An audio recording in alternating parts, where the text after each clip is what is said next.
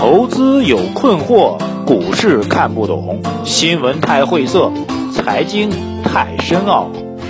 每天拿出五分钟，马洪曼博士为您闲话家常，答疑解惑。欢迎收听《财经老马日日评》。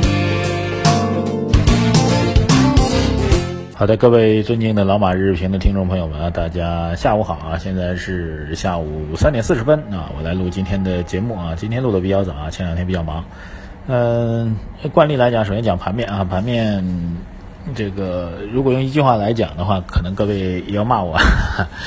最近这个我多次在提醒风险啊，今天其实依然是在提醒风险。那么准确来讲，如果从趋势上来讲，随时可能碰顶啊，随时可能出现比较明显的调整吧。呃。原因呢，之前已经多次分析过了，今天不再重复。那么从盘面上来讲，其实每天的上涨的过程当中，都会出现一些比较明显的抛盘。呃，当然从量能上来讲呢，这个后市呢，这个成交量是从分时图上来讲有所放大啊，说明在这个相对高位的时候跟风盘啊，接就是在震荡的时候啊，反而跟风盘在逐步的跟进啊，那么就需要一个。老的获利筹码，他们要不断的去变现啊，然后又或吸引新增入的盘面来为他们来买单，啊，基本上这种状况啊，我个人觉得这种调整是随时可能出现的啊，供您做一个参考啊。这是理由呢，之前我讲过啊，这个我只是讲结论，结论您可以不同意啊，理由上我们可以来讨论。呃，理由上主要是基本面啊，然后获利盘啊，然后这个技术上的一些分歧啊，然后下周开始的一些重要会议，呃，包括资金面的这项，我觉得这个资金面也没有啊，股市的资金面没有明显的松动。好，这个供您做参考啊，明天我们继续来聊。接下来看一下网友的提问啊，第一位网友叫做小林，他说马博士你好啊，有个说法说呢，楼市。危机啊，极有可能在二零一六年爆发，届时呢，楼市将会陷入到新一轮的调整周期。你怎么来看？嗯，这个关于房地产，我觉得中长期和短期分开来聊吧。第一个短期啊，我早上其实提过一句啊，从数据上来讲呢，目前全国的房地产的销售都在逐步的回暖。呃，一线城市和二线的核心城市最为明显。那么这种回暖没有带动房地产投资的有效增长，房地产投资的增速现在只有百分之两点多啊，各位注意，百分之二点多啊，这是一个非常低、非常低的一个增速。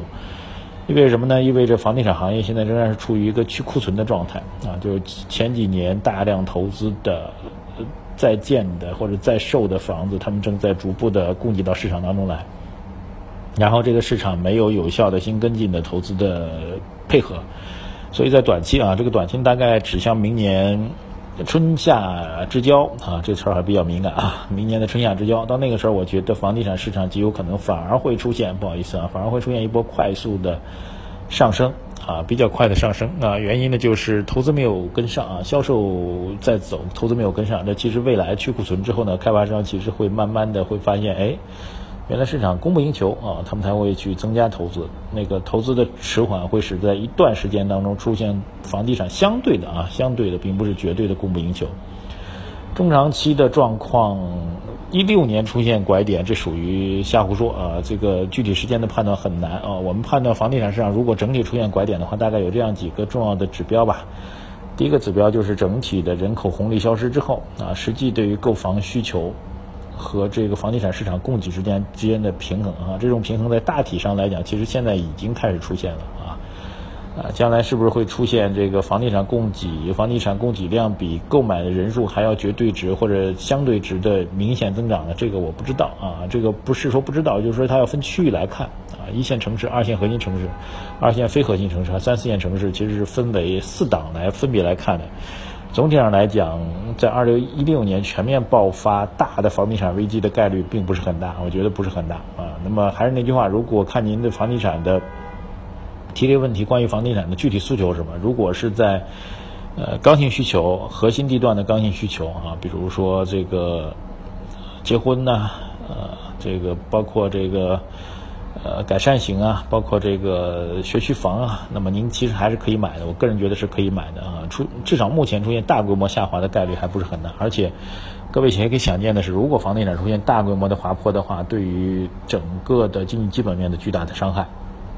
网友淡定啊，他说马博士啊，马老师，经济基本面和股市真的对股市来说真的是那么重要吗？啊，这是我的一个基本观点啊，我一直认为，呃，我的基本观点今天不妨呢稍微系统的展示一下啊，就是为什么大家都说你你一直在聊 GDP，一直在聊搞 DP，你就不能聊点技术面，聊点个股啊，聊点这个细节东西啊？我当然我也会聊个股不大聊啊，这是我们的节目的特点啊。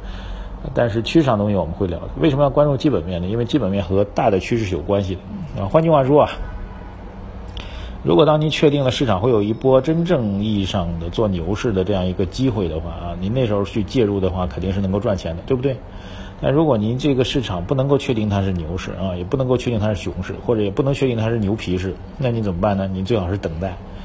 换句话说，最简单的一个投资方法就是，当您觉得牛市的趋势开始基本上确立的时候，那您就大胆的去建仓，然后到了一个相对的高位就出掉，这是一个最简单又稳定的一个赚法哈。如果一年啊，我们说一年能够做上这样一波，或者再再简单的两年或者三年能做上这一波，我觉得也就不错了啊。这其实是真的是一个比较知足的一个投资逻辑，这是我的一个基本的投资方向。所以依照这个投资方向来讲呢，各位一定要注意啊！依照这个投资方向来讲呢，经济基本面就会变得非常重要。没有经济基本面支撑的大的趋势是没有的，是不可能出现的啊！这呃，当然经济基本面有多重的解释，一方面是数据真的确定经济基本面好，另外一个经济基本面不好，但是我们监管部门在救市啊，有助于改善未来的经济基本面。这就是之前去年年底、去年下半年到今年上半年牛市的基础嘛，就是经济数据也不好。但是恒生指数不是还涨到五千点吗？为什么呢？大家认为这股市的上涨能够倒推经济好啊，认为这改革呢会带来经济的好转啊，就这些理由，它会所谓改革牛、资金牛啊等等等等这些这些乱七八糟的牛吧，就是实际上是没有牛的啊。我们一想着这些东西出来之后会使得经济基本面转牛，所以基本面其实还是决定了去年下半年到今年上半年的行情，所以这点还是蛮重要的。网友戴斌他说：“想定投股票基金是什么都不操作核是什么都不操作核算，还是获利得到一定比例就跑比较好？呃，定投基金基金定投啊，我一般叫基金定投。基金定投还是做中长期的投资啊。基金定投定投的一个基本的核心投资逻辑呢，就是我相信人类社会是发展的，我相信股市长期趋势上涨的。”所以，当市场不管市场涨还是跌，我每个月都固定的买，比如大约说一万块钱的这个资金啊，长期投下去。这样的话，我其实是在平滑了市场的波动。呃，当然呢，你也可以做一个相对比较积极的一个调整啊，就比如说当市场处在高位的时候，你可以选择不买啊；但市场处于低位的时候，比如前期到了两千多点啊，你可以选择大增加您购买的仓位，因为你是中长期的啊，平时买一万，这时候买两万。啊，多买几个月，最终虽然我不知道什么时候会赚钱，但是我相信两千多点买的中国的 A 股肯定可以赚钱，对不对？这才是定投的一个基本的理念。所以定做定投呢，一般来说还是坚持每个月都要做投资的。所以从这意义上来讲，你所提的问题，我觉得还是比较容易回答的。获利到一定比例就跑，那原则上来讲不算是定投的一个做法啊。好吧，供你做一个参考。Frank 他说，昨天下午啊，他应该说昨天下午的欧洲开盘了。我们公布三季度数据之后呢，欧洲也涨了，是不是国外对这个数据还是比较认可的啊？那怎么来说呢？那昨天晚间的时候，全球的大宗商品市场的价格都是暴跌的哈。那其实原因就认为中国经济不给力。所以金融市场的表现、数据的表现都是比较敏感的。如果真正论敏感的话，大宗商品是更为敏感的啊。像昨昨天正好和一位搞经济投资的一位朋友来聊聊中国的真实的经济数据啊。他说，真实经济数据其实不应该看这些 GDP 啊、呃工业增加值啊、固定资产投资啊这些东西。他说应该看什么呢？应该看铜价啊，因为中国是全球铜产品最大的啊，铜原料最大的这样一个需求方，所以他说。从铜价的走势来讲，就明显的看出中国经济的不给力，啊，这也是一个参考的状况吧。所以，我个人比较坚定的认为，中国的经济数据现在的确是不理想。我们应该承认这个事实啊，承认这个事实，并不是说我们非要把中国经济看衰，恰恰相反，我们要两提两点，就是如果将来中国经济持续处于低位的话，中等收入陷阱什么时候会出现啊？会不会给我们这个经济体造成比造成比较大的打击和压力？这是第一点。第二点就是，我们如果认为这个市场，经济体已经存在一定压力之后，那么短期我们是不是应该采取一些比较更加有效的对冲措施呢？啊，人民日报昨天发了一篇文章，他说这个降息短期不可能，但是降存准是有可能的。所以我个人觉得在短期当中啊，任何时间点去降存准都是可行的，所以还是要有政策的支持。好的，我马上要去录制我的马上湖节目了。